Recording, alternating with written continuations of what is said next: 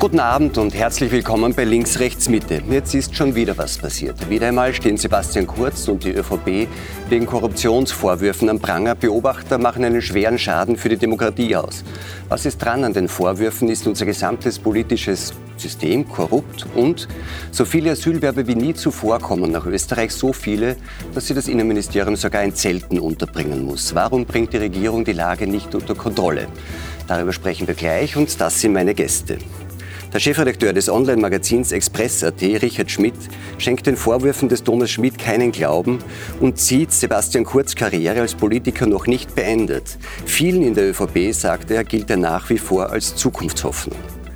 Die Journalistin Edith Meinhardt vom Profil macht angesichts der Vorwürfe eine veritable Vertrauenskrise in Österreich aus. Nur wenn sich die Politik tiefgreifend verändert, sagt sie, können wir unsere Demokratie retten. Der Autor und Psychologe Ahmed Mansour bemängelt die Qualität des politischen Personals. Diese mache sich besonders bei der dramatischen Flüchtlingskrise bemerkbar.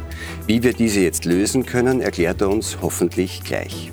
Und der Verfassungsjurist Heinz Mayer setzt sich seit Jahren für eine saubere und menschliche Politik ein. Er sagt, trotz aller Korruptionsvorwürfe ohne ÖVP oder FPÖ wird sich auch weiter keine Regierung ausgehen. Herr Schmidt, vor über einem Jahr ist Sebastian Kurz als Kanzler wegen Korruptionsvorwürfen zurückgetreten. Jetzt ist er schon wieder in den Schlagzeilen. Warum kommt die ÖVP eigentlich nicht zur Ruhe? Naja, da muss man jetzt einmal zwei Aspekte wirklich betonen. Das erste ist natürlich, wir sind offenbar in einer Gesellschaft angekommen, in der eine Vorverurteilung ja ganz normal, üblich und akzeptiert wird. Es gibt nicht einmal eine Anklage, es werden da die Einzelheiten eines Einvernahmeprotokolls, eines Mannes, der Kronzeuge werden will, also der noch nicht einmal Kronzeuge ist. Also nicht einmal beantragt offiziell. Ja, also da sind wir momentan in einem Zustand, in dem offenbar die Aussage einer Person reicht, um andere Persönlichkeiten und Menschen in diesem Land zu diskreditieren, zu verleumden und alles in den Raum zu stellen, was der losbringen will, Aber ganz um, so ist es ja nicht, um sich vielleicht ja seine eigene Haut zu retten. Es gab ja vorher schon, also die Immer wieder, aber nicht man muss halt schon einmal sagen? Wie weit ist unsere Gesellschaft jetzt schon, dass das alles jetzt offen diskutiert wird, was eigentlich dann erst zu einer Anklage kommen sollte. Und dann wird es eh noch in den Gerichten oft genug und lang genug diskutiert. Also das ist der erste Aspekt. Und der zweite Aspekt, der mich sehr stört, ist, dass es jetzt auf einer Partei festgemacht wird, eben an der ÖVP. Äh, Wir haben hier schon ein persönliches Fehlverhalten von einer Person. Ich habe die 454 Seiten gelesen. Also mir schaudert, was dieser Mensch sich selbst belastet. Also ich unterstelle ihm hier nichts. Ich sage nur das, was er selber alles gesagt hat, dass er mit Multimillionären äh, äh, konferiert hat, dass seine Sektionschefs im Finanzministerium denen Privataudienzen geben, dass er sich den Porsche Panamera für eine Triest-Reise von einem äh, Milliardär und Multimillionär ausgeliehen hat.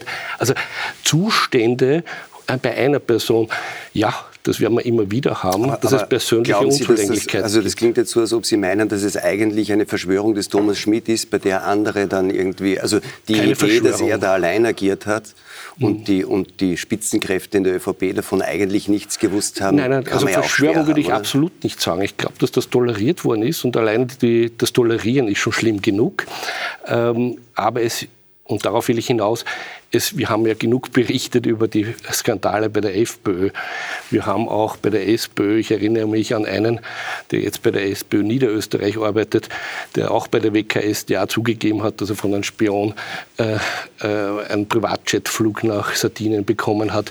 Also wir haben ja überall in den Parteien diese schwarzen Schafe, die wirklich ein Problem sind, auch für den Ruf unserer Republik. Aber zu Aber das- sagen, das es hatte gibt nur bei der ÖVP oder es gibt es nur bei der Kommen wir sicher noch darauf zurück. Jetzt hat ja nach, dem, äh, nach der Veröffentlichung des Iwica-Videos 2019 der Bundespräsident gesagt, so sind wir nicht. Was glauben Sie, wird er das nach den jüngsten ähm, Enthüllungen auch weiterhin behaupten? Na gut, dass Sie mich darauf ansprechen, weil ich wollte auf diesen Bundespräsidenten dazu was sagen. Also ein Bundespräsident, der sich den Vorurteilen, ja, den er aus einem von Hören sagen, ich glaube nicht, dass er die 454 Seiten auch selbst gelesen hat, also vom Hören sagen Vorwürfe aufnimmt und diese dann als für eine Rede verwendet, um generell Parteien zu rüffeln und zu rügen. Also das halte ich schon für sehr bedenklich. Aber würden Sie nicht sagen, dass das, was wir vor dieser Aussage des Thomas Schmidt schon gewusst haben, aus veröffentlichten Protokollen von Kommunikation zwischen sehr vielen in der, in der ÖVP, nicht nur Thomas Schmidt für sich oder mit irgendwelchen Millionären, dass das nicht dazu reicht, schon zu sagen, wir haben einfach ein wirkliches Problem mit Korruption und der politischen Kultur in dem Land. Wir haben immer wieder ein Problem mit Korruption, da gebe ich Ihnen absolut recht. Wir haben immer wieder Persönlichkeiten, die nicht unterscheiden können zwischen legal und illegal. Wir haben massive Probleme mit Personen wie Thomas Schmidt, die an einen Posten kommen als Ex-Generalsekretär im Finanz Finanzministerium, als Kabinettschef im Finanzministerium, dann als ÖBAG-Chef sogar, der dann wirklich so handelt, wie er selbst jetzt sagt in den BKSDA-Protokollen. Also da haben wir wirklich ein Problem, dass Personen so weit raufkommen, so Entscheidungsträger sind. Aber, aber ich glaube nicht, das dass macht einer ja jemand. Der, der, wird ja nicht aus eigenen Stücken Generalsekretär im Finanzministerium und dann Chef der ÖBAG, sondern das wird er ja, weil Leute ihn dazu machen. Und die kann man da ja nicht ganz rausnehmen. Natürlich oder? über seine Netzwerke, das kommt ja sehr gut vor in diesen ganzen Protokollen, über Netzwerke, über sogenannte Freundschaften, Seilschaften dann hinauf, selbst hinaufhieft. Und da sind wir schon bei einem wichtigen Punkt. Äh, wir haben das ja mehrmals schon gehabt, dass es solche Personen gibt.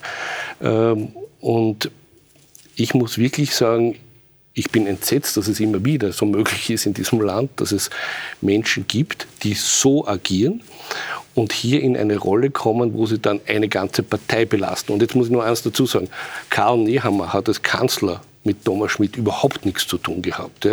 Warum der in der kommenden Woche einen äh, Sondertag des Nationalrats hat, eine Sondersitzung des Nationalrats hat, das verstehe ich einfach nicht. Ja, vielleicht, weil er Parteichef ist und das ja nicht naja, nur den Thomas aber Schmidt da muss man schon unterscheiden. Das sind jetzt zwei Privatpersonen, sowohl Sebastian Kurz als auch Thomas Schmidt.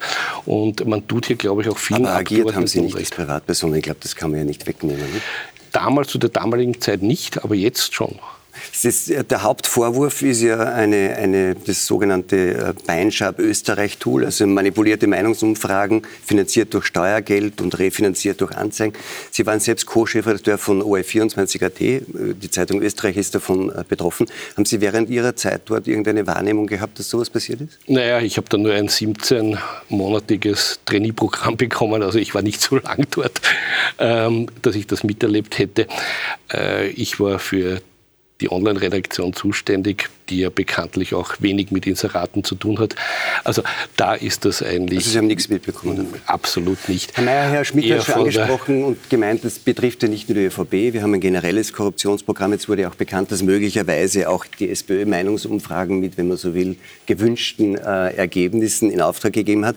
Muss man davon ausgehen, dass solche Dinge tatsächlich Usus sind in Österreich? Äh, Business as usual, geübte Praxis? Naja, zunächst einmal muss man unterscheiden, ob diese gedürkten Umfragen aus Parteifinanzen bezahlt werden oder aus öffentlichen Mitteln. Aber wenn sie gedürkt sind, macht sie auch das nicht ja, das besser. Das ist eine Schweinerei, natürlich. Äh, ja. Dann belügt die Partei ihre Wähler. Das ist, das ist nicht zu entschuldigen, nur nicht strafrechtlich relevant. Wenn aber Umfragen, auch wenn sie nicht gedürkt sind, aus öffentlichen Mitteln bezahlt werden, die nur einer Partei dienen, dann ist das ein Problem. Dann gibt es ein strafrechtliches Problem. Und das haben wir jetzt da möglicherweise, muss man nur sehen. Es gilt ja, man muss jetzt fast bei jeder äh, Sendung sagen, für alle im Folgenden genannten Personen gilt die Unschuldsvermutung. Ähm, äh, jetzt ist aber so, Herr Schmidt hat das auch angesprochen, wenn einmal die Aussagen da sind, die beschuldigenden Aussagen, dann entsteht ja sehr der, schnell der Eindruck, das wird schwer zu widerlegen sein, muss aber niemand widerlegen, sondern jemand, der einen Vorwurf erhebt, muss ihn ja beweisen. Es muss ja nicht der, gegen den ein Vorwurf erhoben wird, beweisen, dass er unschuldig ist. Das ja, die Staatsanwaltschaft Nein. muss beweisen. Ja. Der, der die Vorwürfe erhebt, muss sie nicht beweisen, der muss nur Gründe haben, das anzunehmen, dass jemand eine strafbare Handlung begangen hat. Also ich darf nicht jemanden unterstellen, dass er Amtsmissbrauch begangen hat, ohne dass es irgendwelche Indizien gibt, dass das so sein könnte. Aber wenn es die Staatsanwaltschaft aufnimmt, sagen diese Vorwürfe, dann muss sie es beweisen, bevor es zur Angabe kommt. Wenn es aber jemand erhebt und es nicht beweisen kann, dann hat er ja trotzdem auch den Tatbestand der Verleumdung erfüllt. Nicht? Also er muss wenn er, schon selber wenn er weiß, dass seine Anschuldigungen falsch sind, dann ist es eine Verleumdung möglicherweise, ja? Gehen Sie eigentlich davon, es ist jetzt schwierig, nicht? er sagt, es ist schon eine Vorverurteilung durch die Veröffentlichung der Vorwürfe. Was ist Ihre Einschätzung aus langjähriger Erfahrung? Ist da was dran? So mutig wie der Herr Schmidt bin ich nicht. Da ermittelt die Staatsanwaltschaft gegen 45 Personen, wenn ich das richtig in Erinnerung habe, alle aus dem Dunstkreis der ÖVP, zum Teil hohe Funktionäre. Er greift eine davon heraus, die versucht, als Grundzeuge geltend zu werden. Ähm, was ich verstehe, verstehe ich durchaus, hätte ich auch gemacht, weil der hat ja offenbar den Eindruck, dass er keine Chance hat, aus dem Ganzen rauszukommen. Also wird er es halt probieren. Und er muss sich ja auch selbst beschuldigen, sonst kriegt er den Status muss sich ja selbst nicht, ne? beschuldigen, nimmt ein hohes Risiko natürlich. Äh, wenn er lügt, ist er den Grundzeugenstatus los. Also eine der Behauptungen, die in diesen äh, Aussagen sind, die wurde ja bereits öffentlich widerlegt. Der Schmidt hat behauptet, dass äh, der damalige Bundeskanzler, oder war er noch Außenminister Kurz, interveniert habe, dass seine Freundin äh, befördert wird und eine Gehaltserhöhung bekommt. Das scheint widerlegt zu sein, auch durch das Finanzministerium, dass das nicht passiert. Das heißt, muss man dann ja nicht annehmen, dass die Glaubwürdigkeit dieses Grundzeugen doch nicht so groß ist, wenn es relativ schnell einen Punkt gibt, an dem man klar widerlegen kann, dass das stimmt? Äh das ist vielleicht nicht aktenmäßig festgehalten, das ist denkbar. Dass, das, dass, sich das nicht beweisen lässt. Ja. Darf ich da nur ganz kurz was dazu sagen? Es ist eigentlich nicht ganz widerlegt. Es ist nur widerlegt, dass 2016 war. Ähm, und die äh, Recherchen von der ZIP 2 haben jetzt ergeben, es gab 2018 eine Gehaltserhöhung. Und da muss man weil sie dazu, auch eine andere Funktion eingenommen hat als Karenzvertretung für ihre Vorgesetzte. Weil die Aufgabenfelder ja. neu bewertet wurden, aber es gab eine Gehaltserhöhung. Und dass sich der Thomas Schmidt bei 15 Einvernahmen, wo wir jetzt 13 in diesen 450 Seiten nachlesen können, bei einem Datum irrt, würde ich jetzt, ich bin keine Staatsanwältin, aber nicht jetzt gleich so großzügig als äh, Knockout-Kriterium für seine Glaubwürdigkeit hinstellen. Also aber wenn ich es richtig gelesen habe, hat er sich nicht im Datum geirrt, sondern die Gehaltserhöhung, die es gab, war eben nicht eine auf Intervention und einfach eine Gehaltserhöhung, sondern es war irgendwie eine neue Funktion für diese Beamtin und damit hat sie das dann der neuen Funktion entsprechende Gehalt Ja, so stellt der Herr Kurz das jetzt dar. Ich glaube, man muss dazu sagen... Nein, das Finanzministerium stellt so dar. Das Finanzministerium stimmt, hat es bestätigt. Ja.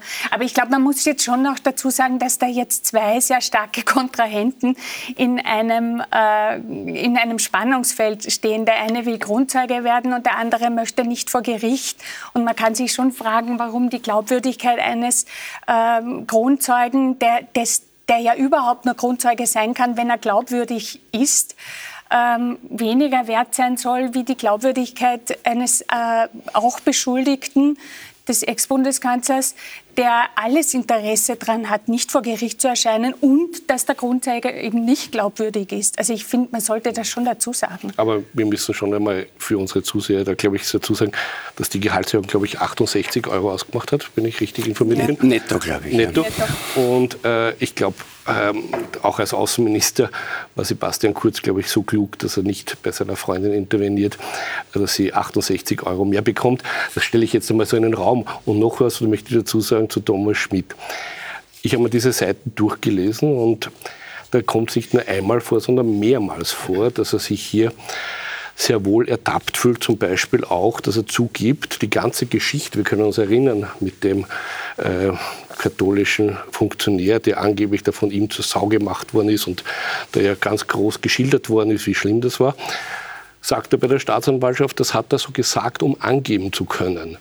Also da sieht man schon, äh, man hat hier ein Problem mit einem Grundzeugen, der plötzlich sagt, naja, das habe ich eigentlich nur so gesagt, weil ich angeben wollte und einem Kronzeugen, der sich die Anzüge von einem Multimillionär nähen lässt äh, und offenbar korruptionsanfällig ist, sagen wir es einmal ganz vorsichtig. Äh, ich bin da ganz bei Ihnen. Ich würde es auch probieren, dass ich Kronzeuge werde in dem ganzen Sumpf, selbstverständlich. Aber man muss auch sagen, wenn man sich das alles so liest, naja, da habe ich schon meine Bedenken, ob sich das ausgeht. Ich würde da gern widersprechen, gerade bei dieser Passage, die finde ich kulturell sehr interessant. Der Michael Nickbasch, mein Kollege vom Profil, hat sich da durchgeackert. Und da geht es darum, nur jetzt vielleicht auch für die Zuseher, weil das nicht jeder mehr ganz so präsent hat, dass der damalige äh, Bundeskanzler Kurz den Thomas Schmidt losschickt, um den Generalsekretär der Bischofskonferenz einzuschüchtern, weil die Kirche es gewagt hat, die ÖVP 2009 2019 in ihrer Migrationspolitik zu kritisieren. Und ähm, er, soll ihn, also er schickt ihm noch ein SMS hinterher, bitte Vollgas geben. Und der Thomas Schmidt sagt zur Staatsanwaltschaft, das war dann ein sehr freundliches Gespräch. Er hat ihn darauf äh, aufmerksam gemacht, dass die, die, Steuerprivilegien der Kirche nicht in Stein gemeißelt sind. Und äh, Herr Schiebker hat ihn aufmerksam gemacht, dass es ein Konkordat und einen äh, Vertrag mhm. quasi gibt. Ähm, und dann schreibt er an den Kurz diese berühmten Worte, dass der Generalsekretär der Bischofskonferenz rot geworden ist, gezittert hat, blass geworden ist. Und die Staatsanwaltschaft fragt ihn, warum er so prahlt, also wenn das gar nicht so stattgefunden hat. Und dann sagt er einen Satz, den würde ich ganz anders lesen als Sie, nämlich, weil ich wusste, dass Kurz das so hören wollte. Und ich finde, da kann man jetzt sich auch fragen, warum hatte der ein Umfeld, der ihm, das ihm nicht die Wahrheit sagen kann? Also ich finde das einfach kulturell interessant. Das kann man jetzt so und so lesen. Aber jetzt das Strafrechtliche werden wir hier ohnehin nicht klären können. Äh, das muss ist die Staatsanwaltschaft, muss die Vorwürfe, die erhoben wurden, vor allem wenn sie den dann als Grundzeugen akzeptiert, ja belegen, damit sie eine Anklage machen kann. Ähm, politisch ähm, ist das Thema ja trotzdem draußen. Und die Frage ist, und da wollte ich Sie noch mal fragen, Herr Schmidt, ähm, äh, nach allem, was an Vorwürfen da ist und auch wenn es jetzt strafrechtlich noch nicht geklärt ist, wäre es nicht trotzdem politisch klüger für die ÖVP, für die ÖVP sich von Sebastian Kurz irgendwie stärker zu distanzieren? Sie haben ja gesagt, Privatpersonen sozusagen ist jetzt eine Privatperson. Wir, haben, wir distanzieren uns davon, das ist nicht mehr unser Ding. Naja, wir müssten schon überlegen, ob wir in unserer Gesellschaft konsequent am richtigen Weg bleiben. Äh, den richtigen Weg meine ich, dass Vorverurteilungen äh, einmal äh, nicht gesellschaftsfähig sind, sondern dass es, so wie es bisher üblich war, zu Erhebungen kommt, dann zu einer möglichen Anklage kommt, dann zu einem Gerichtsverfahren kommt und dann entscheidet ein ordentliches Gericht, ob Schuld oder nicht Schuld. Wir sind jetzt in einem Punkt angelangt, wo, wir sehen Sie im Hintergrund, Sebastian Kurz, äh, offenbar alles abfangen muss, was die letzten 20 Jahre da in diesem Land passiert ist. Äh, ich finde das jetzt ein bisschen Aber warum so eine, alles, was in den letzten 20 naja, Jahren so, passiert ist? Äh, er ist äh, für ein System zuständig, äh, gut, tut mir leid, ich bin schon 34 Jahre in dem Geschäft. Ich kenne das System schon 34 Jahre. Also es hat schon gegeben vor Sebastian Kurz und dass äh, ein das Politiker besser? interveniert hat, dass äh, ein Finanzamtsjob in Brauner besetzt wird. Das hat es schon, glaube ich, schlimmere Interventionen gegeben. Ist nicht richtig. Ich sage nicht, dass das okay ist, aber da sind wir jetzt momentan auf einem Level, äh, das äh, sind wir sehr sensibel. Aber neben dem, Sie, Sie sprechen es ja an, neben der strafrechtlichen Frage, das müssen Gerichte klären, ist es es ja auch ein politischer Kampf. Einfach. Genau, und ein, und ein politischer Kampf. Und da ist natürlich die Frage, wer von den Involvierten hat welche Interessen. Und das tut ja, glaube ich, auch immer gut, wenn man darüber irgendwie informiert ist und Transparenz hat. Die Mehrheitseigentümerin des, des äh, Produkts, äh, für das Sie arbeiten, Eva Schütz, war im, im Ministerium äh, mit Thomas Schmidt sozusagen in der, in der, in der, in, im, im selben Arbeitsumfeld. Sie war, glaube ich, sogar seine Stellvertreterin eine Weile. Ihr Mann, Alexander Schütz, ist einer der wichtigen Finanziers der ÖVP. Haben Sie nicht den Eindruck, dass Sie da irgendwie auch aus einer schwierigen Position dann argumentieren? Sie haben es halt schon erwähnt, ich war Krone AT-Berater. Es gibt durchaus auch Erwähnungen von dem Krone-Eigentümer in diesem Akt. Es gibt Erwähnungen von Wolfgang Fellner in dem Akt. Ich war Online-Chef von OE24 und ich fühle mich auch überhaupt nicht involviert in die ganze Sache und habe ein sehr reines Gewissen. Ich glaube, Eva Schütz geht es genauso.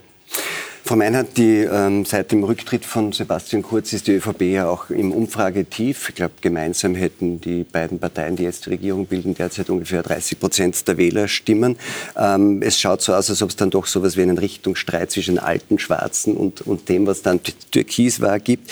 Ähm, glauben Sie, dass ähm, Sebastian Kurz jetzt Geschichte ist in der ÖVP? Oder Herr Schmidt, glaube ich, deutet ja an, dass er sich vorstellen könnte, dass er wiederkommt. Ich glaube, die ÖVP tut sich sehr schwer, sich von diesem Wunderwutzi zu trennen trennen. Ich meine, er hat einfach sehr große Wahlerfolge eingefahren. Er hat 2017 der ÖVP 500.000 Wähler beschert. Da hat ganz Europa drauf geschaut, wie geht das. 2019 sind noch einmal 200.000 dazugekommen. Es arbeiten immer noch Vertraute und Berater wie der Stefan Steiner in der ÖVP. Also so einfach ist das nicht, dass man da sagt, wir machen einen Strich.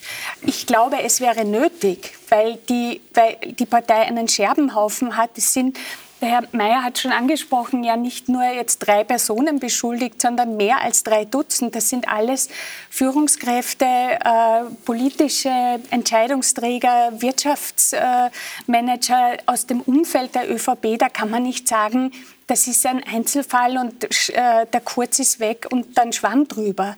Also, ja. Wenn man jetzt das Politische nimmt, Herr Mayer, also jedenfalls ein schweres Erbe, das äh, Sebastian Kurz seinem Nachfolger in der ÖVP und in der Regierung Karl Nehammer äh, hinterlässt. Was würden Sie denn sagen, wie, wie geht man da um? Der, äh, Herr Schmidt hat schon gesagt, der hat damit doch gar nichts zu tun. Nun ist er aber Chef der Partei, in der das passiert ist. Was kann man da machen politisch? Zuerst einmal möchte ich dieses Wort Vorverurteilung, das jetzt da dauernd gebraucht wird, und Unschuldsvermutung bisschen zurechtrücken. Ähm, die Unschuldsvermutung bedeutet, ich darf jemanden nicht eines Verbrechens bezichtigen, solange er nicht gerichtlich verurteilt ist. Äh, die Vorverurteilung, was das heißen soll, weiß ich nur immer nicht. Denn selbstverständlich darf ich über einen bestehenden Verdacht reden. Das Journalisten tun das immer und alle Medien berichten ja über Verdacht einer strafbaren Handlung irgendwo. Das ist keine Vorverurteilung, sondern das kann man machen, wenn es Anlass dafür gibt, diesen Verdacht zu haben. Ob der zutrifft, entscheidet die Staatsanwaltschaft. Das ist einmal das eine. Äh, das Problem, das viele haben, auch viele Konsumenten von Medien, glaube ich, ist, dass wenn dieser Verdacht sich als nicht stichhaltig äh, erweist, die Berichterstattung darüber sehr, sehr viel kleiner ist als die Berichterstattung über die Ja, das ist schon möglich. Äh, ich möchte da nicht in die Situation kommen. Aber äh, im konkreten Fall gibt es doch sehr viele Indizien dafür, dass da einiges passiert ist, sage ich jetzt einmal sehr vorsichtig, in den letzten Jahren. Und darüber zu berichten ist keine Vorverurteilung, sondern das ist selbstverständlich notwendig. Äh, die ÖVP muss sich meines Erachtens überlegen, geht es jetzt so weiter? Man muss ja davon ausgehen, dass die Ermittlungen der Staatsanwaltschaft jetzt noch bis 2024, also bis zur nächsten Wahl weitergehen. Vielleicht gibt es dann schon Anklagen. Und die ÖVP, wenn sie sich nicht trennt von ihrer Vergangenheit, wird ständig in der Defensive sein. Und so wird sie dann den Wahlkampf bestreiten müssen im Jahr 2024 mit vielleicht angeklagten früheren Politikern, zu denen sie aber keinen Schlussstrich gezogen hat. Also ich denke, die einzige Chance, die die ÖVP hat, aus dem Ganzen einigermaßen unbeschädigt rauszukommen, ist, einen Schlussstrich zu ziehen hinter diese Ära. Ich fürchte nur, dass sie das nicht kann. Darf ich da kurz darauf mhm. antworten, weil das emotionalisiert mich jetzt ein bisschen.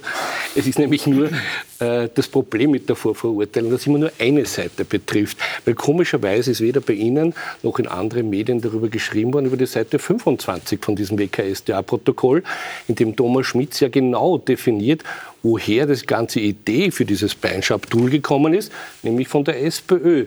Und da wird ein Teil komplett ausgeklammert von der Berichterstattung und der Vorverurteilung. Der andere Teil wird Länge mal Breite wochenlang diskutiert. Aber wir haben dann, lassen Sie mich ganz kurz ausreden, wir haben da aber nicht nur diesen Fall, wir haben den Wien-Energiefall. Da wird in großen Medien einmal, zweimal berichtet, dann wird es äh, verschwiegen. Warum wird da nicht genauso intensiv berichtet wie jetzt über diesen Fall? Da ist nämlich die Schieflage, die nämlich viele Österreicher schon wirklich nervt, dass immer eine Seite, die ÖVP, immer im Visier ist, immer alles gesagt werden darf, alles vermutet werden darf, alles in den Raum gestellt werden darf, die andere Seite dann aber komplett ausgelassen wird. Und das ist eine Schieflage in Österreich, die ich nicht will und die sollten Sie auch nicht wollen. Na, ich will vor allem nicht, dass Sie zwei Dinge jetzt vermischen, die nicht zusammenpassen. Äh, in der Sache Kurz und dem Beinschabtool geht es ja darum, dass öffentliche Mittel verwendet wurden im Parteiinteresse. Ja, und Umfragen gefälscht worden sind. Naja, das ist, das ist eine naja. westliche Sünde. Naja, also ich Öf so öffentliche super. Mittel zu verwenden im Parteiinteresse ist schlimmer. Auch. Und auch strafbar vor allem. Äh, bei der SPÖ gibt es den Vorwurf nicht, dass sie öffentliche Mittel verwendet hat. Vielleicht hat sie es, weiß ich nicht. Das wissen aber, wir noch nicht. Ja, aber es gibt keinen Indiz dafür, das anzunehmen. Sie hat Umfragen offenbar manipuliert und ihre Wähler belogen. Okay, schlimm genug. Ja?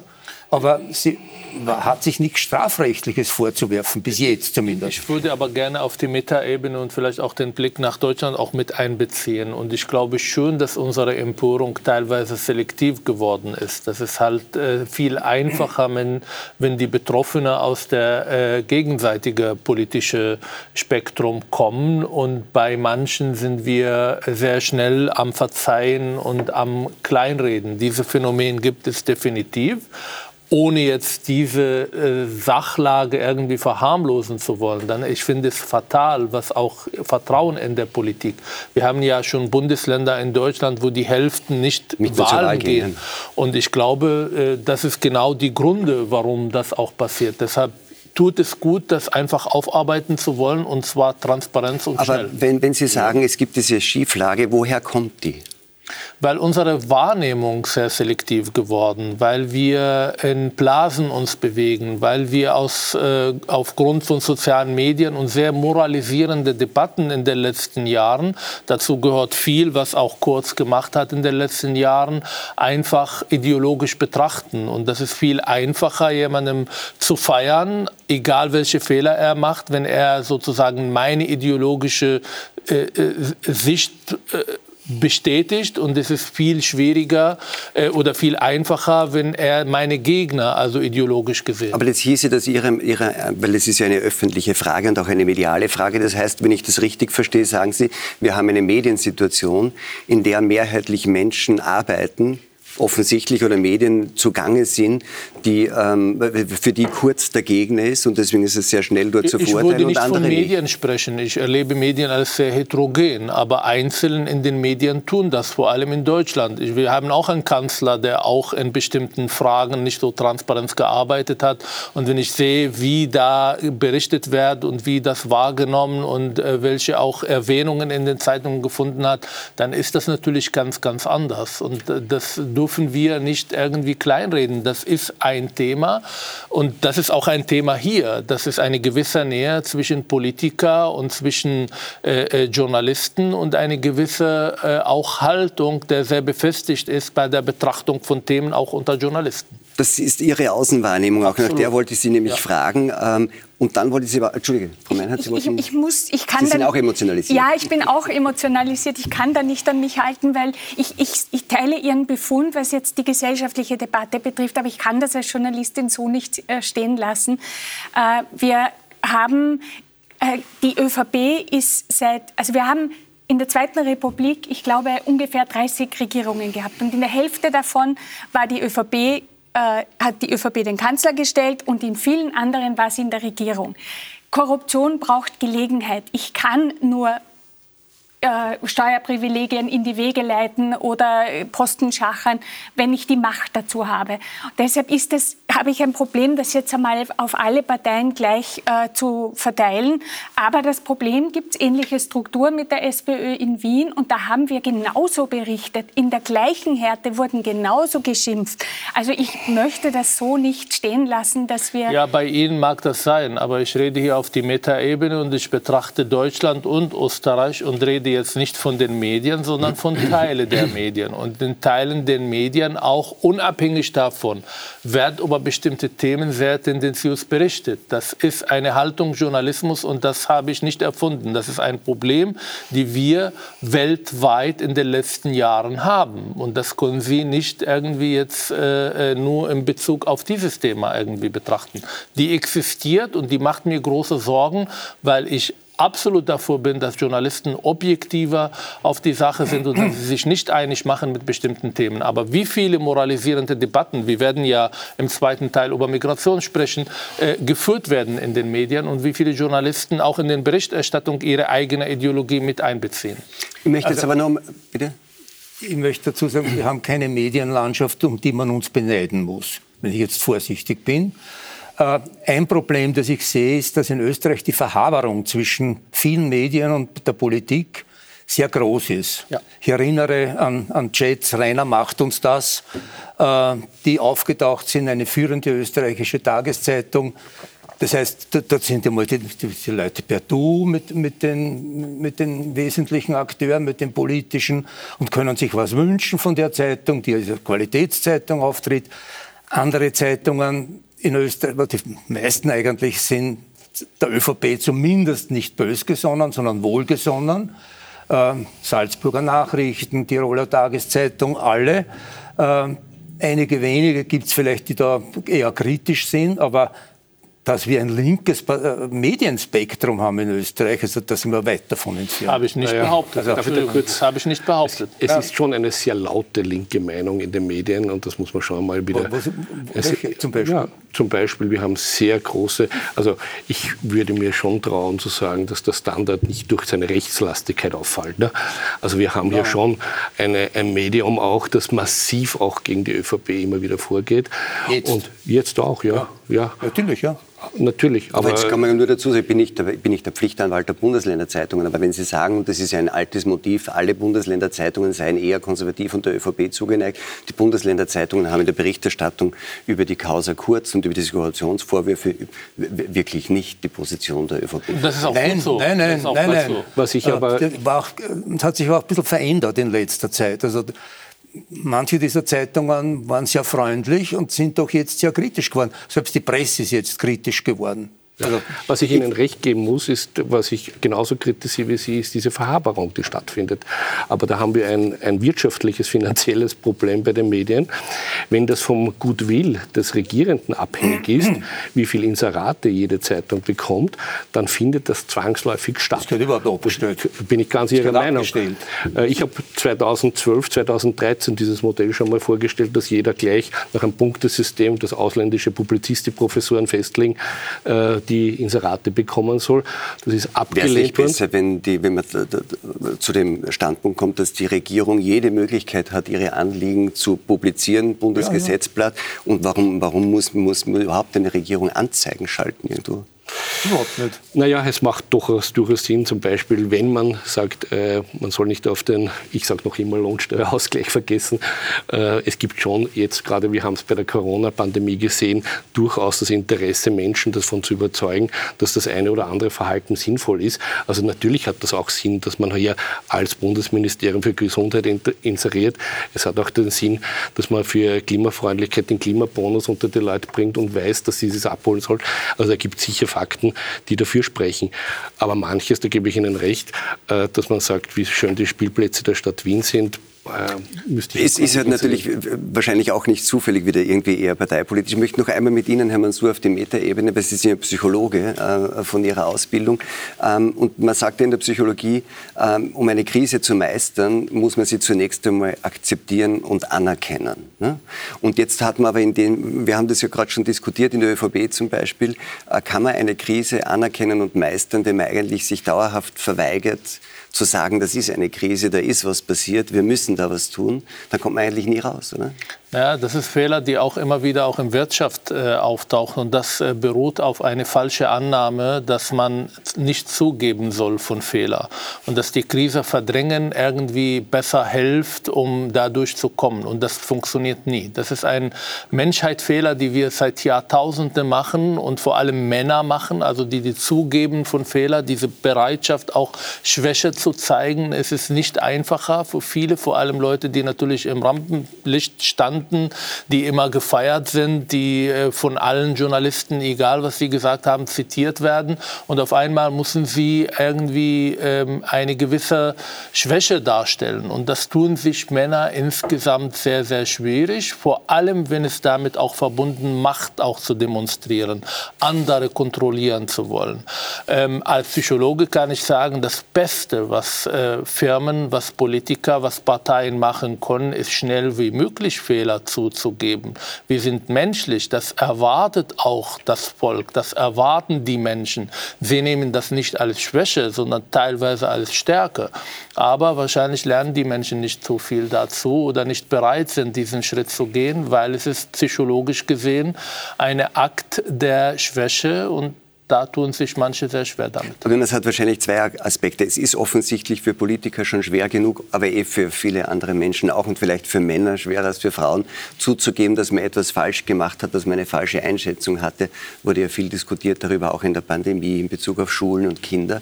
Noch einmal was anderes ist es aber dann irgendwie Dinge zuzugeben, die ans Strafrecht grenzen oder möglicherweise im Strafrecht sind, weil da muss man ja eigentlich vermeiden. Sonst muss man sich einfach schuldig bekennen und selbst vor Gericht gehen. Ja, da gibt es Staatsanw äh, da gibt's Anwälte natürlich, die abraten davon und so weiter. Es geht mir auch jetzt nicht um diese strafrechtliche, da bin ich überhaupt keine Experte.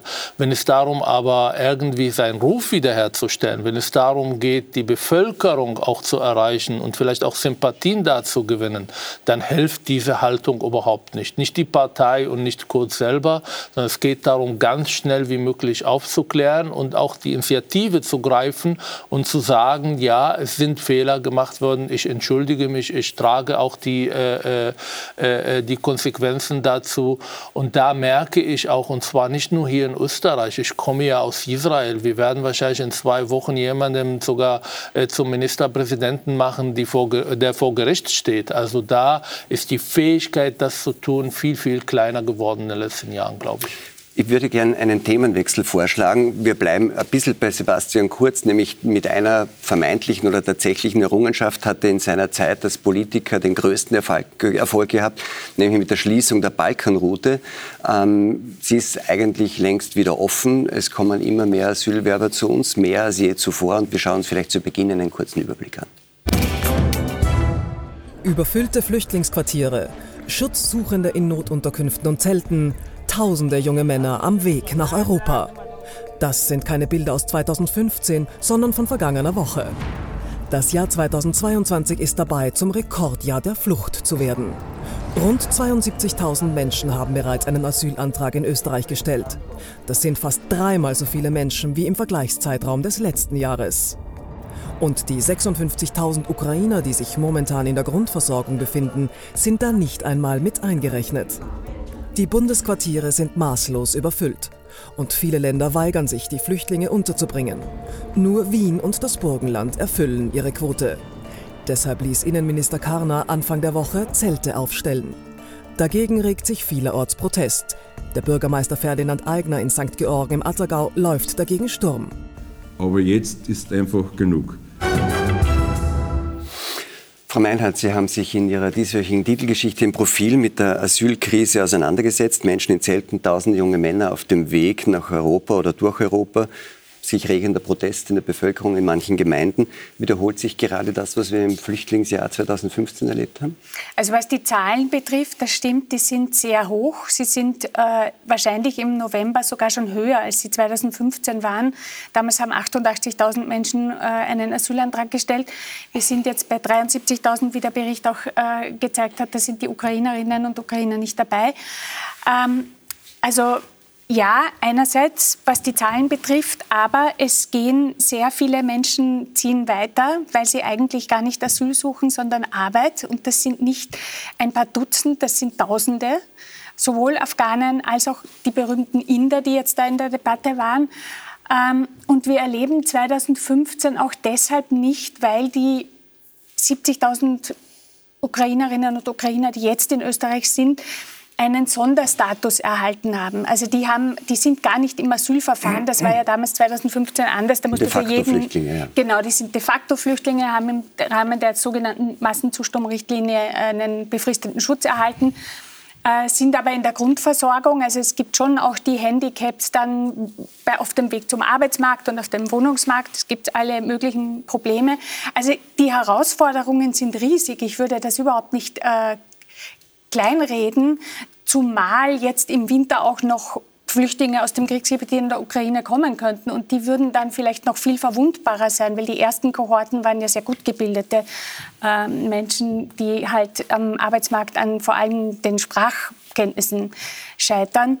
Ähm, aber jetzt, das sind ja zwei Sachen. Das eine ist, wenn man dann in der Grundversorgung sind, also, glaube ich, 56.000 der 70.000 ukrainischen de facto Flüchtlinge. Genau. Wenn man die, bei den Asylwerbern sind es nur die Hälfte, also da werden es so 35.000 sein. Das heißt, die Gesamtzahl derer, die in der Grundversorgung sind, ist jetzt schon deutlich höher als die Zahl derer, die 2015 in Grundversorgung waren. Nein, das stimmt, glaube ich, so nicht. Es sind insgesamt 90.000, wenn man die Ukrainerinnen jetzt, genau, die dazu es geht um die Grundversorgung. Aha, okay, wenn, ja, wenn man jetzt von der finanziellen sind's Belastung, wenn man Ja, so ja. will, redet, nicht Ja. von der Versorgungsbelastung. Und das Zweite ist, wenn man sagt, es sind ja eh nur die Hälfte der Asylwerber in der Grundversorgung, weil ein großer Teil derer, die einen Asylantrag stellen, wollen eigentlich gar kein Asyl, sondern wollen arbeiten, und zwar nicht nur in Österreich, sondern viel in Großbritannien.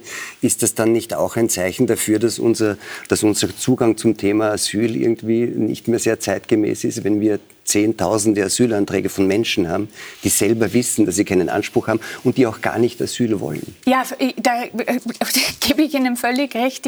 Um es böse zu sagen, die Debatte ist sehr verlogen. Ähm, man, ähm, die Menschen stellen ja auch deshalb an der Grenze äh, Asyl oder beantragen Asyl, weil sie sonst nicht bleiben dürften. Also man, man hält sie auf, sie gehen nicht nach, nach, Großbritannien, sondern auch nach Frankreich und nach äh, Italien und nach Spanien, um dort in den äh, Landwirtschaftsbetrieben als Tagelöhner zu arbeiten oder in der Gastronomie oder in Großbritannien auf Baustellen. Äh, und da muss man dazu sagen, dass würde einer der großen Pull-Faktoren sein, von denen immer die Rede ist, dass diese informellen Arbeitsmärkte die Leute ja wirklich richtig gierig aufsaugen, weil es da nicht nur ein, einen großen Bedarf an schwarzer Arbeit, sondern auch an prekärer Arbeit gibt. Also die Leute werden ja gnadenlos ausgebeutet und ein großer Teil der europäischen Nahrungsmittel wird durch diese Ausbeutung erzeugt. Das müsste man alles, ich weiß, das ist nicht sehr schlagzeilentauglich, das Thema Wanderung ist einfach wirklich hochkomplex, so wie der Klimawandel. Genau, aber äh, festmachen, Herr Mansur, tut sich am Thema Asylwesen. Und, und jetzt haben wir die Situation, man sagt, es ist ähnlich wie 2015 von den Zahlen her. Es ist weniger dramatisch als 2015, weil der Kontrollverlust nicht so groß ist. Also es gibt viel weniger unregistrierte Grenzübertritte. Zugleich haben wir jetzt eine große Anzahl von Menschen, die ins Asylwesen kommen, obwohl sie dort eigentlich auch aus ihrer eigenen Sicht gar nichts verloren haben. Haben wir was gelernt seit 2015? Nein, haben wir nicht. Ich glaube, dass wir die Debatte immer noch moralisierend führen. Also vor allem in Deutschland äh, bewegt sich zwischen Ausländer raus und zwischen wir haben Platz und Grenzen sind sowieso von gestern. Ähm, und dazwischen dazwischen ist nichts. Und wir sind komplett überfordert, weil ich auch Migration, egal ob jetzt über Asylwege oder in der Arbeitswelt, äh, als etwas sehe, was wir nicht beantworten und nicht irgendwie ähm, keine neuen Regeln herstellen wollen, sondern wir begreifen, die Leute werden irgendwann kommen, sie werden irgendwann eine Wohnung finden und das war's. Aber die Probleme, die Herausforderungen, um das positiver zu äh, formulieren, fängen erst an, wenn die Leute hier sind sind. Und ich glaube, 2015 bis heute haben wir in ganz Europa ganz viele Herausforderungen gesehen, die uns wirklich an die Grenzen gebracht haben. Ich erinnere an äh, Islamismus, an Antisemitismus, an frauenverachtende Ideologie, äh, an Menschen, die ganz andere Sozialisation mitbringen. Und ich bin der Letzte, der, der gegen Migration und gegen Migranten sind. Aber wir müssen endlich verstehen, dass die Herausforderung erst anfängt, wenn die Leute hier sind. Und das bedeutet Wertevermittlung, das bedeutet, die Leute ankommen zu lassen und ganz klare Forderungen äh, zu stellen, was man von den Menschen Menschen erwartet. Was Europa braucht, ist eine komplette Trennung zwischen Wirtschaftsmigranten und Asyl, äh, Asylbewerber. Wirtschaftsmigranten brauchen wir. Aber sollen wir warten, bis die Leute an die Grenze sind oder sollen wir andere Wege wie in Kanada und USA schaffen, dass die Leute sich bewerben und dann holen wir diejenigen, die auch passen, die wir brauchen und dann bezahlen wir sie auch richtig und nicht versklaven wir sie. Und was Asylbewerber angeht, wir müssen, also ich habe hier nur Männer gesehen auf den Bildern. Das ist auch eine Frage, die wir stellen sollen. Warum kommen aus der Ukraine meistens Frauen und Kinder und aus Afghanistan, Irak und Syrien nur junge Männer? Das ist eine Frage, Frage, die teilweise tabuisiert wurde in den letzten Jahren. Die muss aber gestellt werden, weil wir erlauben, diejenigen anzukommen, die es schaffen, hierher zu kommen. Mit ganz viel Schleuserwirtschaft, mit ganz viel Kriminalität und so weiter und so fort. Wir brauchen wenn wir wirklich moralisch sein wollen, diejenigen helfen, die am meisten brauchen. Und das passiert vor Ort, aber nicht auf die Grenze zu Österreich oder zu Deutschland. Herr Mayer, Sie waren immer in der, in der Frage Asyl ähm, sehr auf dem Standpunkt, wie viele andere natürlich auch ähm, Juristen und Verfassungsrechtler zu sagen, es ist so eine Art heiliges Recht. Ähm, jetzt sieht man aber wieder, dass eigentlich das Asylwesen und die Art und Weise, wie wir damit umgehen, für immer mehr Leute, zum Beispiel jetzt eben aus Indien und anderen Ländern, äh, der Weg ist, wo sie wissen, wenn ich das mache, dann bin ich mal da, auch wenn ich auf legalem Weg vorher keine Aufenthaltsbewilligung bekomme, keine Arbeitsgenehmigung, wird nicht so eigentlich das Asyl Asylwesen ausgehöhlt? Naja, das ist natürlich ein Problem. Der, die Genfer Flüchtlingskonvention ist circa 70 Jahre alt. Äh, damals war das Problem, dass Leute, die verfolgt werden, ihrer, ihrer Heimat äh, entfliehen wollen und denen soll man Schutz bieten. Äh, das, was wir jetzt haben, ist ja nicht nur ein Asylproblem, das ist ein Migrationsproblem. Da kommen Leute zu uns, die keinen Asylgrund weit und breit haben und halt plötzlich auftauchen. Und wir haben keine Regelungen geschaffen, da gebe ich Ihnen völlig recht, auch auf europäischer Ebene nicht, das wirklich sauber zu trennen. Dafür haben wir was anderes getan. Wir haben die, äh, die Situation in dem Bereich, die gesellschaftliche Situation vergiftet. Äh, da hat begonnen Haider damit, äh, mit der Hetze gegen Ausländer und gegen, gegen Flüchtlinge und gegen Asylanten. Das ist dann immer vermischt worden. Und äh, die FPÖ hat so weitergetan und Kurz hat der, der FPÖ dann das Thema weggenommen und hat es noch einmal verschärft. Er hat ja immer nur von illegaler Migration gesprochen. Aber ja, Asylant ist nicht illegal. Ja, aber das ist genau die Frage. Jemand, der aus Indien kommt, weiß, dass er keinen Anspruch hat auf Asyl und trotzdem den Weg wählt über das Asyl, weil das der Weg ist, dass er da bleiben kann. Ist da nicht dann der Begriff illegale Migration wirklich angebracht? Äh, wenn jemand kommt, von dem ganz sicher ist und der auch weiß, dass er es nicht kriegt, dann ist das eine illegale Migration. Aber jemand, der aus irgendeinem Land kommt und hofft, ja, da findet er ein besseres Leben. Und man sagt ihm, dass die einzige Chance, die du hast, ist, um Asyl anzusuchen. Ja, also wie, wäre, wie wäre, wenn wir wirklich das Thema bis zum Ende denken? Ich komme aus dem Nahen Osten. Jeder Mensch, der wirklich für seine Kinder eine Zukunft haben will, muss raus aus dem Nahen Osten. Dass dieses Stück Erde wird die Menschen keine Zukunft anbieten können. Wir haben in Ägypten, in Irak, in unterschiedlichen Ländern eine jungen Arbeitslosigkeit, die über 40, 50 Prozent geht. Können wir alle diese Menschen annehmen, und zwar über Nein. Asylwege? Nein. Wir müssen ja bis zum Ende denken. Die Ersten, die es schaffen, die telefonieren ja mit anderen und dann kommen noch mehr und noch mehr Leute und dann stehen wir vor das Problem, und vor äh, fertiger äh, Tatsachen und wissen wir nicht, wie wir damit umgehen. Deshalb, wir müssen Grundreform betreiben. Ich bin dafür, dass wir die Leute annehmen, aber ich bin oder aufnehmen. Ich bin dafür, aber, dass wir Prioritäten setzen, dass wir auch Asyl, wie gesagt, von Wirtschaftsmigration trennen. Und ich bin dafür, dass das auch vorher passiert, bevor die Leute an die Grenze stehen. Ja, das haben wir aber versäumt. So, und jetzt haben wir dann aber das interne Problem, das wir jetzt in Österreich haben, ist, dass dann irgendwie wiederum die Quartiere knapp werden, weil die Gemeinden ähm, stehen vor dem Problem. Da stellt dann die, der zuständige Bund Zelte auf, wie da in Oberösterreich, in Talham, und die Länder erfüllen ihre Quoten nicht. Und der Innenminister sagt dann, das ist zwar schwierig, wir müssen Zelte aufstellen, aber wir haben die Situation eigentlich im Griff. Hat er recht? Naja, das sind so Scheingefechte am Ende der Diskussion. Da sind wir, glaube ich, einig. Ob man jetzt dann am Schluss über drei Zelte in Vorarlberg diskutieren soll oder nicht, da stelle ich jetzt auch einmal in Frage. Das riesige Problem ist, und da bin ich bei Ihnen, wie Sie gesagt haben, es ist alles so verlogen entweder, und ich habe schon einige Innenminister erlebt, man nimmt das jetzt einmal ernst und stellt tatsächlich klar, so wie es auch Sie sagen, dass illegale Migration nicht mehr bei uns stattfindet.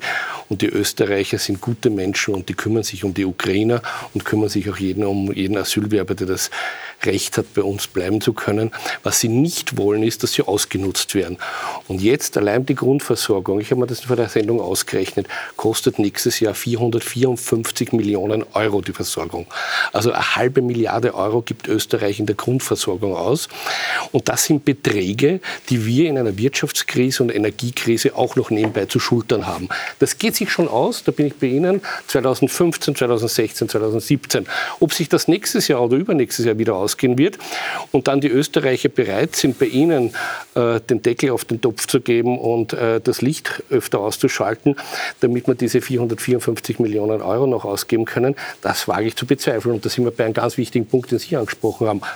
Natürlich hilft das den Rechtsextremen, wenn ich ständig Leute reinlasse, unkontrolliert reinlasse und die Parteien, die äh, für Stabilität stehen sollen, die Konservativen, aber auch die Sozialdemokratie, nicht dazu fähig sind, dieses Problem in den Griff zu kommen, naja, dann wird man anfällig für Populismus, wird man anfällig für die einfache Lösung, einfach die abzuweisen, die wir alle wissen, dass es so nicht geht. Aber natürlich werden diese Parteien gewählt und werden sogar die Mehrheit haben, wenn es so weitergeht. Jetzt haben alle gesagt, da müsste man was reformieren, es ist Einigkeit am Tisch. Könnte man vielleicht in zwei, drei groben Strichen skizzieren, was die wichtigsten Reformen wären, um genau dieses Problem zu lösen? Weil wir sitzen hier relativ gemütlich und sagen, ja, das ist ein Grundproblem, das muss man alles anders machen. Aber irgendwo sitzt jemand, der muss entscheiden, wie es anders gemacht wird. Was würden Sie dem äh, als Berater sagen? Was wäre das Äh, Wichtigste, Ich habe was er mehrere tun kann? Bücher darüber geschrieben. Also, ähm, Und, zwar- und ich meine jetzt nicht Integration, da kommen wir gleich drauf, sondern Ja, ja. tatsächlich In, der, in der Frage, wie kann man diese Ströme in einer, irgendeiner Form so lösen, dass sie weder ein humanitäres Problem ergeben, noch die Aushöhlung des Asylwesens, weil das scheinen die zwei Probleme zu Sehr sein. einfach. Diejenigen, die ähm, sich als Asylanten äh, ähm, hier identifizieren und sagen, sie wollen Asyl und die ähm, ähm, aus Ländern kommen, wo das nicht der Fall ist, müssen, zurückge müssen zurückgebracht werden. Nur wenn wir das in aller Deutlichkeit so machen, werden die Leute verstehen, dass es sich nicht lohnt, nach Europa zu kommen.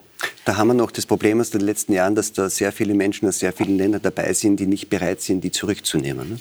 Ja, aber Europa muss endlich auch eine Antwort dafür finden. Ich meine, alle lachen uns aus und, und kommen hier und dann haben wir Leute, die eigentlich illegal in Europa sind und wir schaffen es, diese Leute nicht äh, zurück äh, aus, äh, ja, abzuschieben. Und das ist etwas, was eine Lösung braucht, auf juristischer Ebene, aber vor allem auf politischer Ebene.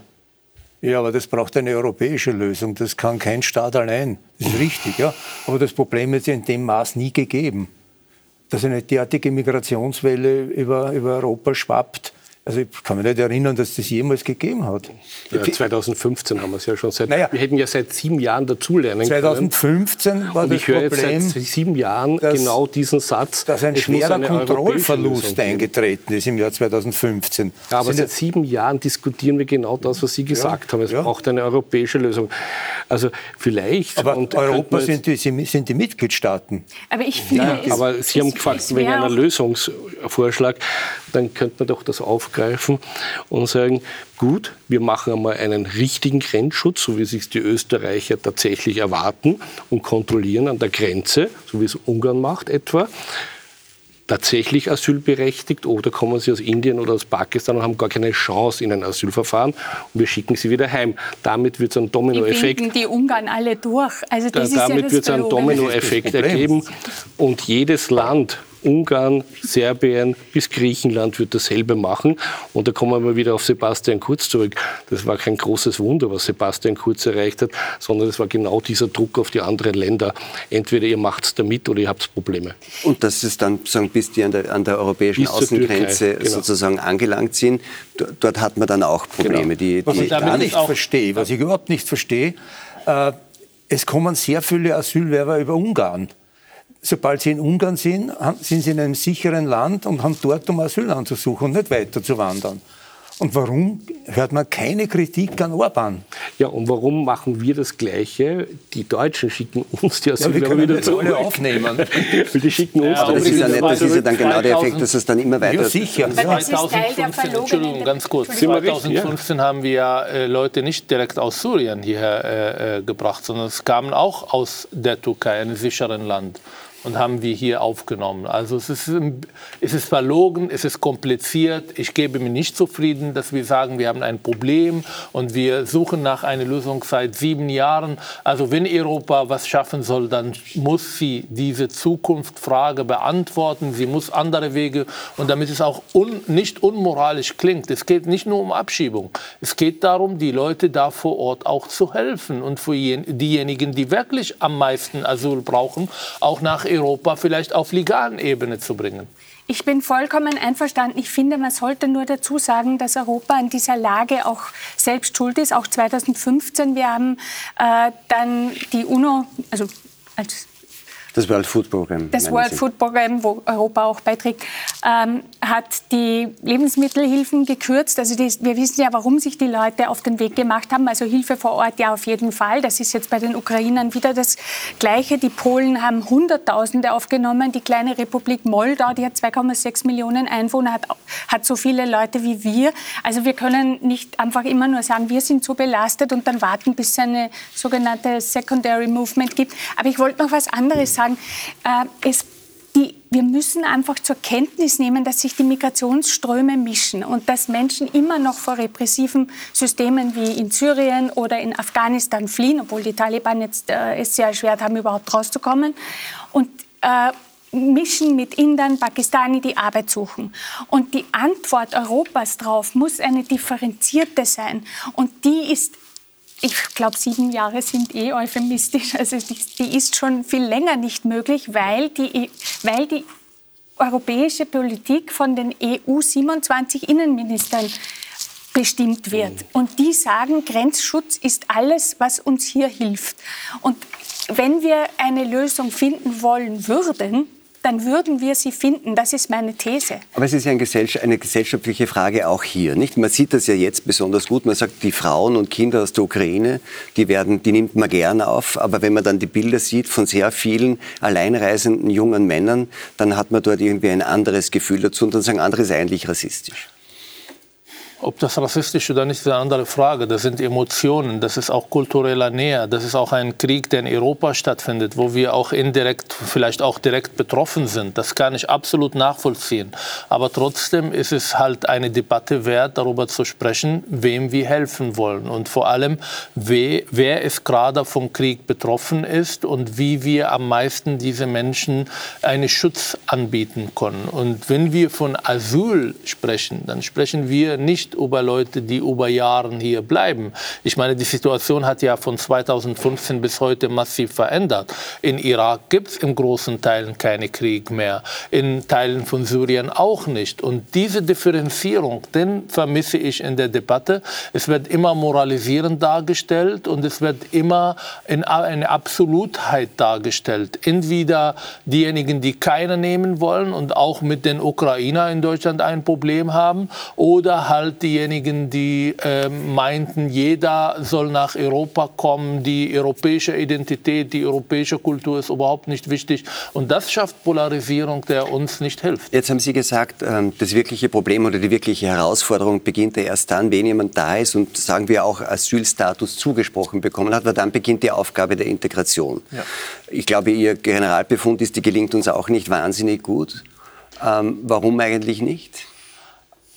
Also diejenigen, die nach Europa kommen, mit Europa Freiheit und Menschenrechte ver verbinden, die brauchen keine Integrationskurse, sie sind schon emotional angekommen.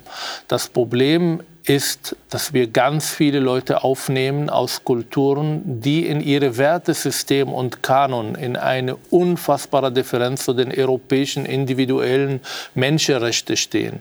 Wenn ich Leute aus Syrien, aus dem Irak, aus Afghanistan, die ganz andere Frauenbild haben, dann können wir nicht erwarten, dass die Frauenbilder äh, auf die Grenze bleiben und hier für Freiheit und Selbstbestimmung irgendwie stehen.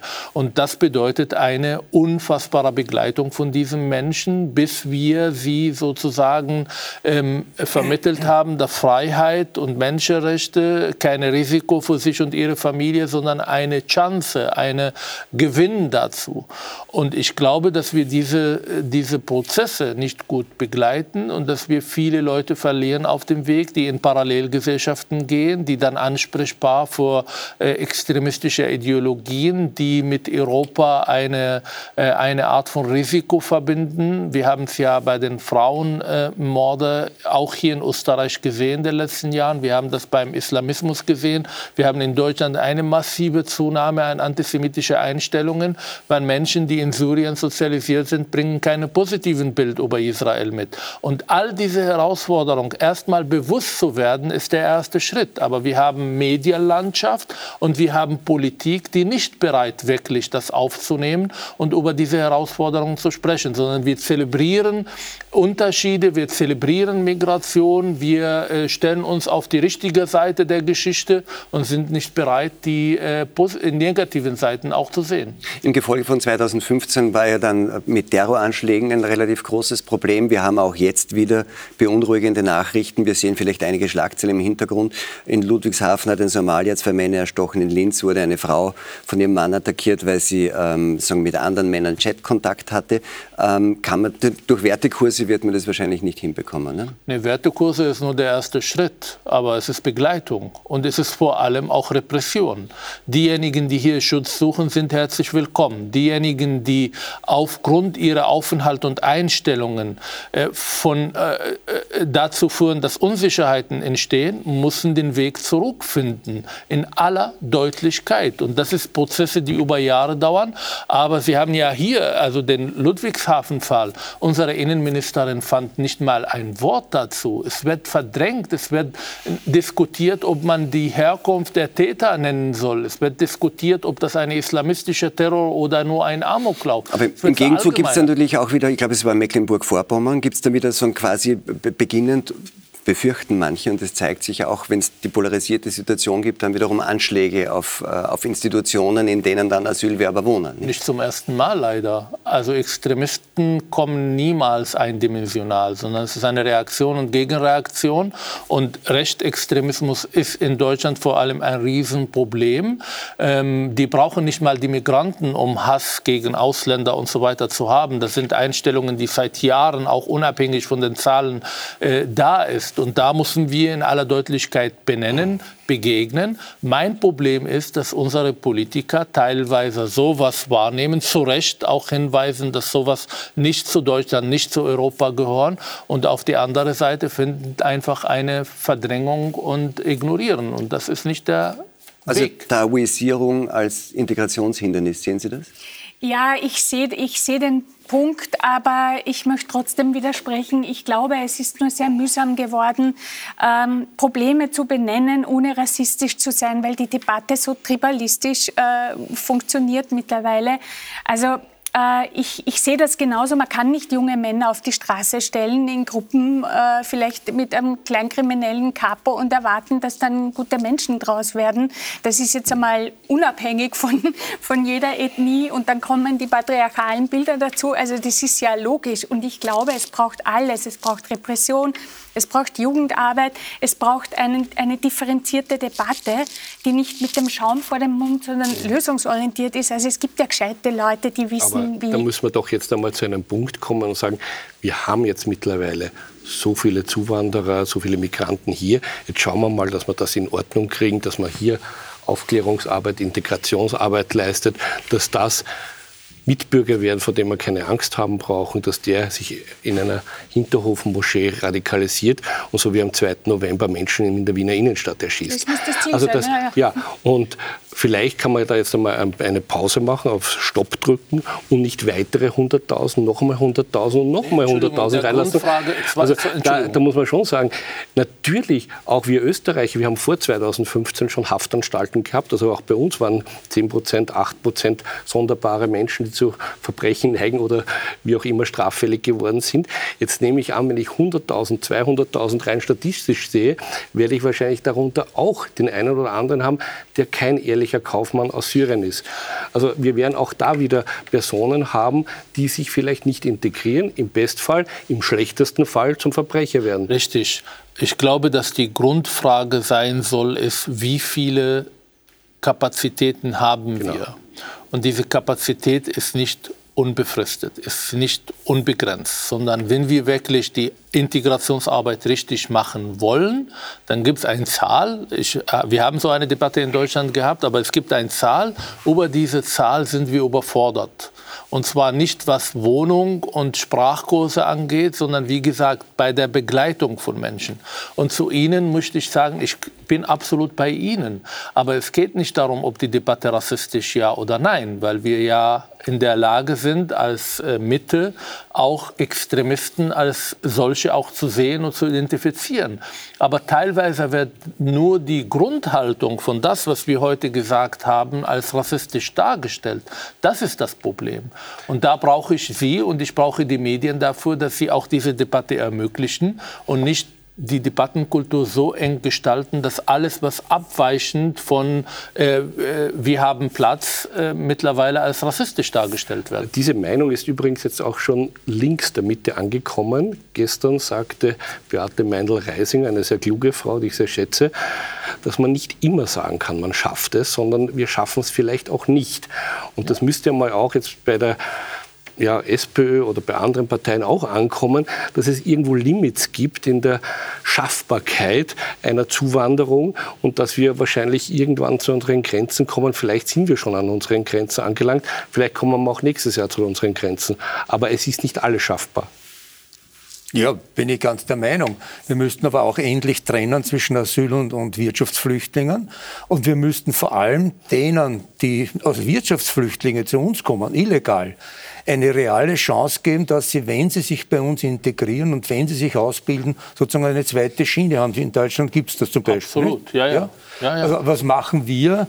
Äh, wir schieben Lehrlinge, die ihre, ihre Lehre betreiben, die nach Österreich kommen, äh, integrieren wollen und sich auch gut integrieren, ab. Wir nennen das Spurwechseln und ich bin absolut bei Ihnen, aber dazu gehört auch, dass diejenigen, die nicht gut integriert sind, die nicht eine ja, Ausbildung ja, ja, haben, auch mit Sanktionen und Repression zu rechnen ja, haben. Ja, natürlich. Ja. Also ich kenne zum Beispiel Fälle ähm, aus Mödling, der HTL, äh, hat mir ein Lehrer erzählt, ein Afghane ist mit 14 oder 15 nach Österreich gekommen, hat kein Wort Deutsch gekonnt und hat fünf Jahre später mit lauter sehr gut maturiert, hat aber jeden Tag Angst gehabt, dass ihn die Polizei holt. Ja. Sie haben gesagt, es gibt möglicherweise auch Grenzen und vielleicht haben wir die schon äh, erreicht. So ist es auch bei uns. Wir haben die, auch die Zeit hat Grenzen und diese endlich und wir haben die Zeit heute schon erreicht. Wir sind am Ende unserer Zeit. Frau Meinhardt, meine Herren, vielen Dank für dieses Gespräch. Ihnen wünsche ich einen ruhigen, schönen Abend.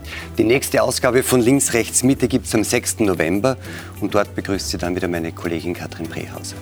Schlafen Sie